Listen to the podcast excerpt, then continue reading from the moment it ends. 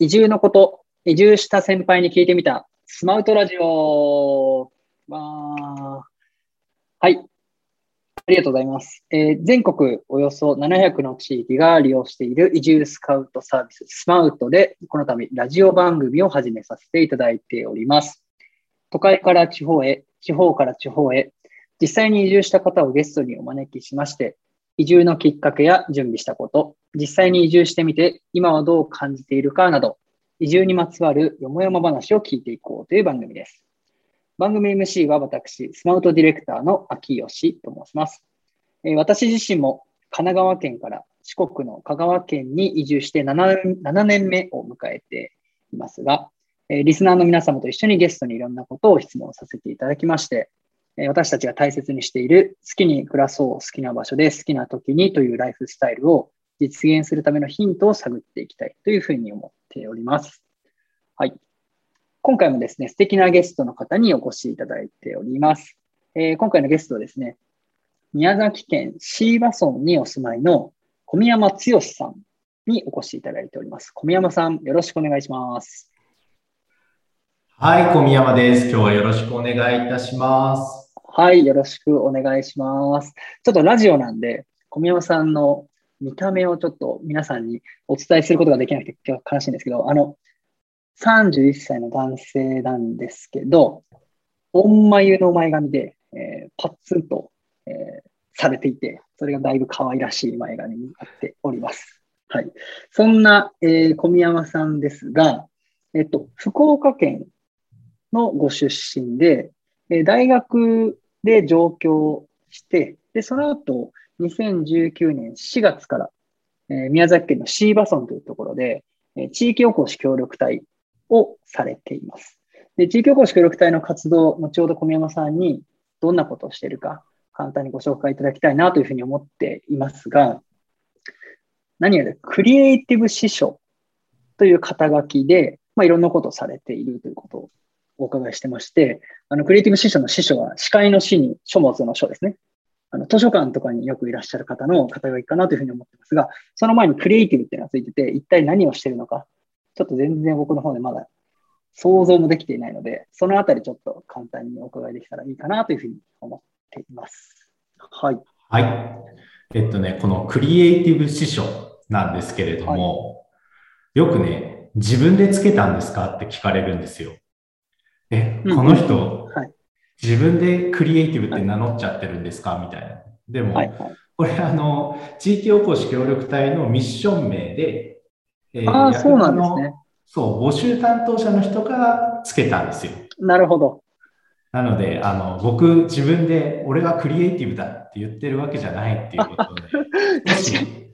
少しお知らせしておきたいですね。わかりました。ありがとうございます。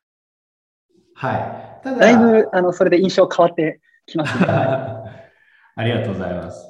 で、えー、そこに込められた思いっていうのは、あの、まあ、クリエイトですね、想像するっていうことで、あの、図書館がこの村にはなかったんですよ、シーバソンには。なので、それをゼロベースで一から作り上げていく。そんな地域おこし協力隊を募集したいという意味で、クリエイティブ賞っていうのがついていました。うんなるほど、なるほど。ありがとうございます。ちょっと図書館っていうキーワードも出たんで、あの図書館についてどんなことしてるかもお伺いしていきたいなと思うんですけど、その前にですね、あの聞いてる皆さんに、小宮山さんって一体どんな人なのかっていうのを、ちょっと簡単に自己紹介いただけたらいいかなっていうふうに思っておりますが、小宮山さん、ご自身でご自身のことをご紹介いただけますでしょうか？はい。えっとですね、先ほど、えー、博多で生まれて、えー、大学で上京してみたいな、えー、人生の、なんでしょう、概略はご説明していただいたと思うんですけれども、えー、図書館に入る前にどんな仕事をしていたかというと、えー、静岡のガス会社であったり、あと東京で新聞記者。で、これが、あの、石油業界の新聞記者だったんですけれど、まあ、基本的に燃やすものですね、石油とかガスとか、そういうものを見て仕事をしていました。ただ、えー、そんな中で、えー、いろんな仕事もしてきたんですけど、広報とか、ブランディング、あとライティングですね、企業のホームページのブログを書くとか、そういう仕事が多かったので、まあ、書くとか、あと本も好きだったっていう裏の顔もありつつ、表はそういう、えー、燃やすもの系の仕事をしてきた人っていう感じですね。だから本当、図書館って初めてだったんですよ。経験もないし、図書館師匠っていう、えー、そうなんですね。そうなんです。資格もある、えー、あるんですけど、まだ取ってなかったし、そういう本当にゼロベースからシーバソンに移住して図書館作りを始めたっていう感じの人ですね。なるほど。あの燃やすもの系のお仕事っていう紹介の仕方もちょっと初めて聞いたんですけど、本にまつわるお仕事をされていたわけではなかったんですけど、シーバに飛び込んでいって、クリエイティブ師匠として活動されているっていうことなんですね。はい、おっしゃる通りです。うんあの、ちょっとだけ、そのクリエイティブ師匠、シーバソン地域おこし協力隊のお仕事についてもご紹介いただきたいんですけど、簡単に言うと、どんなことをされている方なんですか？はい。まず、えー、村に今までなかった図書館をゼロから作り上げていく。そこら辺がクリエイティブなポイントで、あと、クリエイティブポイント1。クリエイティブポイント1。で、クリエイティブポイント2は、あの図書館って結構広報が弱いんですよね、どこの地域も。なんか、SNS も控えめというか奥ゆかしい感じのなんですけど、うんうん、僕はあの、えー、図書館のブログもそうだし、あと SNS 全般、今自分で運用してるの10ぐらいアカウントがあるんですけど、そこら辺を全部回していく、えー、コピーとかも、キャッチコピーとかも考えていく。っていう意味では、クリエイティブポイント2かなと思います。うんうん、で最後にクリエイティブポイント3は、この、えー、図書館の本棚ですね、すごく独特で、全国どこにもないチーバソン独自のルールで本を並べてるんですけど、はい、その本棚を、えー、日々美しく保っているっていうのが、これ図書館業界でいうとなんか、全国一律のルールがあるんですね、本の並べ方の。それを外して、えー、かつ美しい状態を保つってすごく難しいんですけど、それを保つっているっていうのが、えー、クリエイティブポイント3かなっていう気がしています。はい。ありがとうございます。ちょっとリスナーの方で、この図書館めちゃめちゃ気になるっていう方いらっしゃると思うんですけど、どういうふうに調べたらその図書館の、まあ、画像だったりとか情報を手に入れられますかね？はい。あ、宣伝ポイントをもらってありがとうございます。ありがとうございます。はい。シーバさん図書館なんですけど、愛称がブンブンブンで、ひらがな、漢字、で、アルファベットの BUN でブンブンブンです。で、シーバソン図書館ブンブンブンで調べると、Twitter とか、あと Facebook、Instagram 出てくると思います。特にインスタが画像が多いかなっていう感じなので、ぜひ SNS チェックしていただければ嬉しいです。はい。この写真ぜひ皆さんにご覧いただきたいんですけど、結構、まあ、図書館というなんかカフェみたいな結構素敵なあの空間になっていて、本も先ほどあの小宮さんおっしゃったように並べ方もかなり斬新で、なんかワクワクするような場所なんじゃないかなということを思って聞いておりました。ありがとうございます。なんとなくですね、まあ、聞いてる方にあの小宮山さんのお人柄だとか、お仕事の内容だとか、そんなことはちょっとご理解いただけたのかなと思うんですけど、ここからちょっと宮崎県椎葉村についてあの聞いていきたいなと思っていますけど、椎葉村ってどんな村なのか、簡単に宮小宮さんからご紹介いただけます？はい。えっ、ー、と、椎葉村をネットで調べると、多分最初に引っかかるワードが、日本三大秘境なんですね。秘境というからには、まあえー、すごく田舎なんですけど、うんうん、あの九州のほとんど真ん中にあるんですよね。もうほぼど真ん中で、山ん中、山ん中で。で、最寄りの空港が宮崎空港か熊本空港なんですけど、どちらからも車で2時間とか3時間とかかかっちゃう。秘境ですね。秘境ですね。うんうんで、アクセスすごく悪いんですけど、僕はこれ捉えようによっては、九州のほとんど真ん中なので、福岡でも鹿児島でも行けちゃうみたいな。どこに行くにも時間一緒だよねっていう、これもしかしてすごくアクセスいいんじゃないかっていう勘違いを最近し始めました。クリエイティブポイント4ですね、今のがね。あ、クリエイティブになっちゃいますか？なんか切り口が変わるとね、それも魅力になるっていう、まあ、一つの例かなと思いました。確かに。ありがとうございます。はい。わかりました。えっと、人口ってどれぐらいの村なんですか？人口は2500人弱ですね。おー、2500人弱。最近のその人口の増減の傾向とかってどんな感じですか？えっと、減少ですね。減少です。逆に鹿は5000頭以上いると言われてます。鹿の方が多い村なんですね。倍ですね。すごい。ありがとうございます。なんかあの、その村で、こう、主な産業といいますか、お仕事っていうとどういうことになるんですかね？えっと、実際の金額としては建設業、まあ、道路の、えー工事とかが多いので、えーはい建設業なんですけれども、うんうん。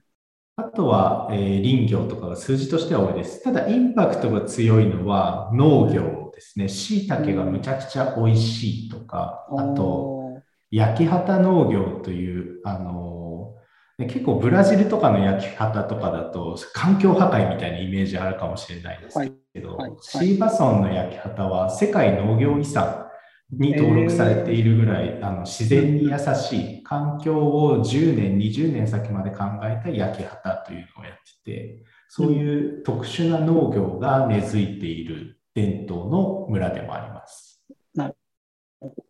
ありがとうございます。じゃあ結構、まあ、いろんなお仕事もしつつ、えー片方片足で農業やってるみたいな方もいらっしゃるような地域だったりするんですかね。そうですね。おっしゃる通り、いろんなことやってる人がたくさんいます。小商いとかって言われるような感じのライフスタイルを皆さん送ってるのかな。確かに、副業が普通っていう感じですね。ああ、はいはい。結構田舎だとね、そういう地域案外多いってこと皆さんご存知なかったりしますよね。あの、もう少しちょっと聞いてみたかったのが、学校とか病院とか、その辺の公共施設に近いようなものって、どういうふうな感じなんでしょうか？はいはい。学校は小学校が5つ、中学校が1つある感じですねはい。でもね、これいっぱいあるじゃんって思うかもしれないですけど、村自体が東京23区と同じぐらい広くて、うんだから結構広い中で小学校5校って、まあまあ、あの必要かなっていう感じもします。なるほど、なるほど。はい、で病院病院は、えーえー国民保険病院か国保病院という結構大きなしっかりした病院があって、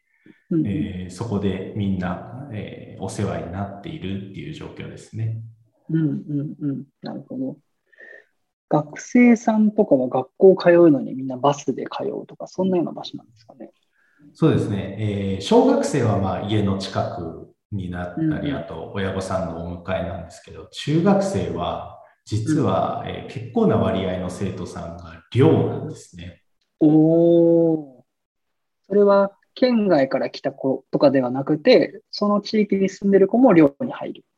そうですね、えーと、近い子は、えー通ったりもできるんですけど、村内も車で1時間とかかかっちゃうところがざらにあるので、そうすると寮に入るっていう感じですね。中学校から寮生活か。これはちょっと初めて聞きましたね。うん結構レアケースなんじゃないかなと思います。うんはい。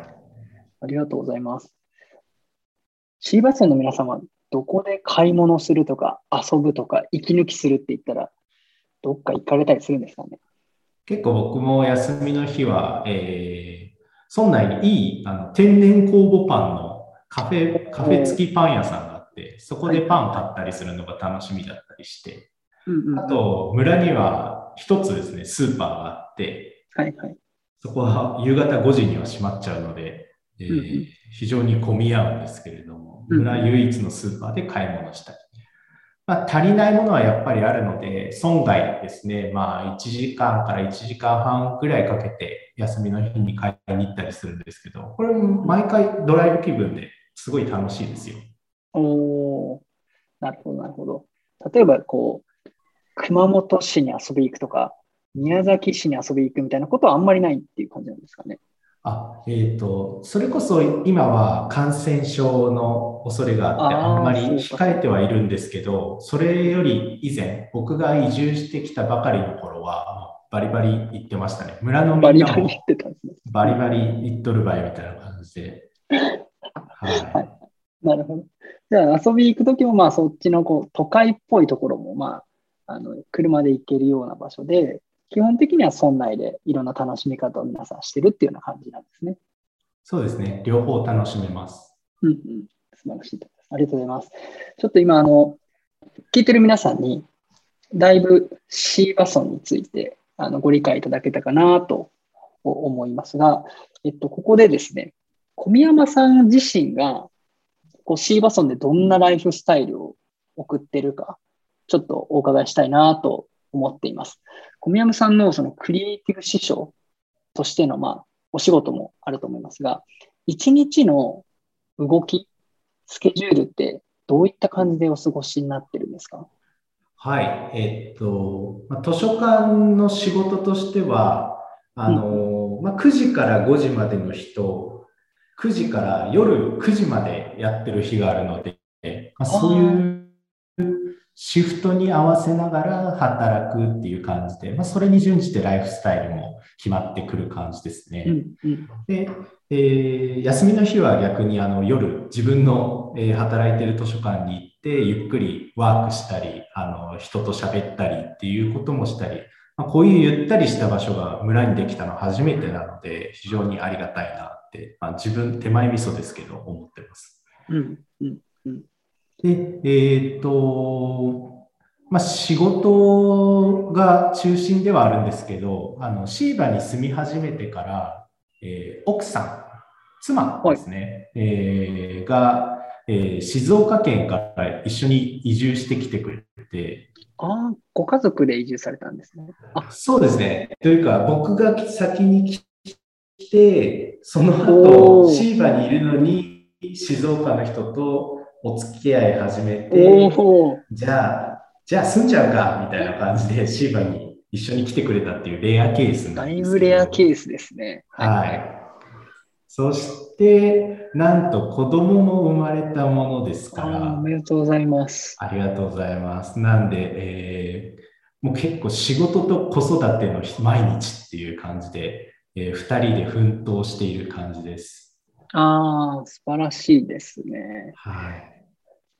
お子様は今だから1歳とかそれぐらいってことですか？そうですね。2ヶ月っていう感じで。?2 ヶ月。本当に最近ですね。うんうん。もう夜中むちゃくちゃ泣くんですけど、これなんか都会とかだったら、なんかね、マンションとか苦情が来たりするらしいじゃないですか。うんうんうん。なんかそういうことがあると大変だなと思ってるんですけども、周りの人がもう赤ちゃんはどんどん泣かせてやりよとか言ってですね、応援してくれるので、これは子育てには最高だなって思ってます。うん。とってもあったかいエリアだなっていう感じ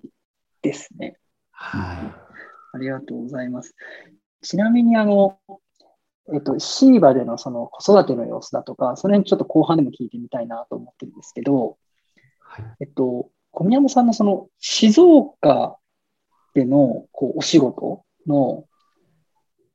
仕方というか、静岡でのライフスタイルとシーバとのライフスタイル、そのギャップみたいなものをちょっと知りたいなと思っていて、静岡ではどういう働き方をされてたんですか？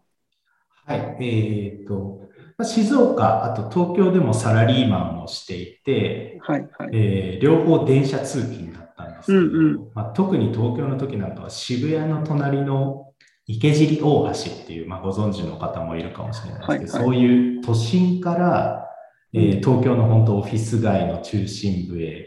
えーうん電車通勤、まあ、地獄の満員電車ですよね。それで通勤して、仕事がまあ7時とかに終わって、もう寄り道に重なる寄り道をしながら夜遅くに帰ってみたいな感じで。健康そうですね。家も狭くて家賃も高いので、あんま帰りたくないなみたいな感じでしたね。うんうんうん。そんな暮らしから、今、そのシーバで先ほど子育ても結構温かく受け入れてくれるような地域の人たちと一緒に、まあ、過ごしているということで、多分結構そのギャップだとか、えっと、移住してみて良かったことだとか、移住してみて逆に気づいたことだとか、いろいろ出てきたかなということも思っておるんですが、この辺はですね、ちょっと前半時間が来てしまったので、後半にお伺いしたいなというふうに思っております。なので前半一旦この辺で締めさせていただきまして、えー、次回ですね、後半の部分で、えー、小山さんのシーバでのライフスタイルよりちょっと聞いてみたいというふうに思っております。えー、前半小山さんありがとうございました。後半もよろしくお願いします。ありがとうございました。よろしくお願いします。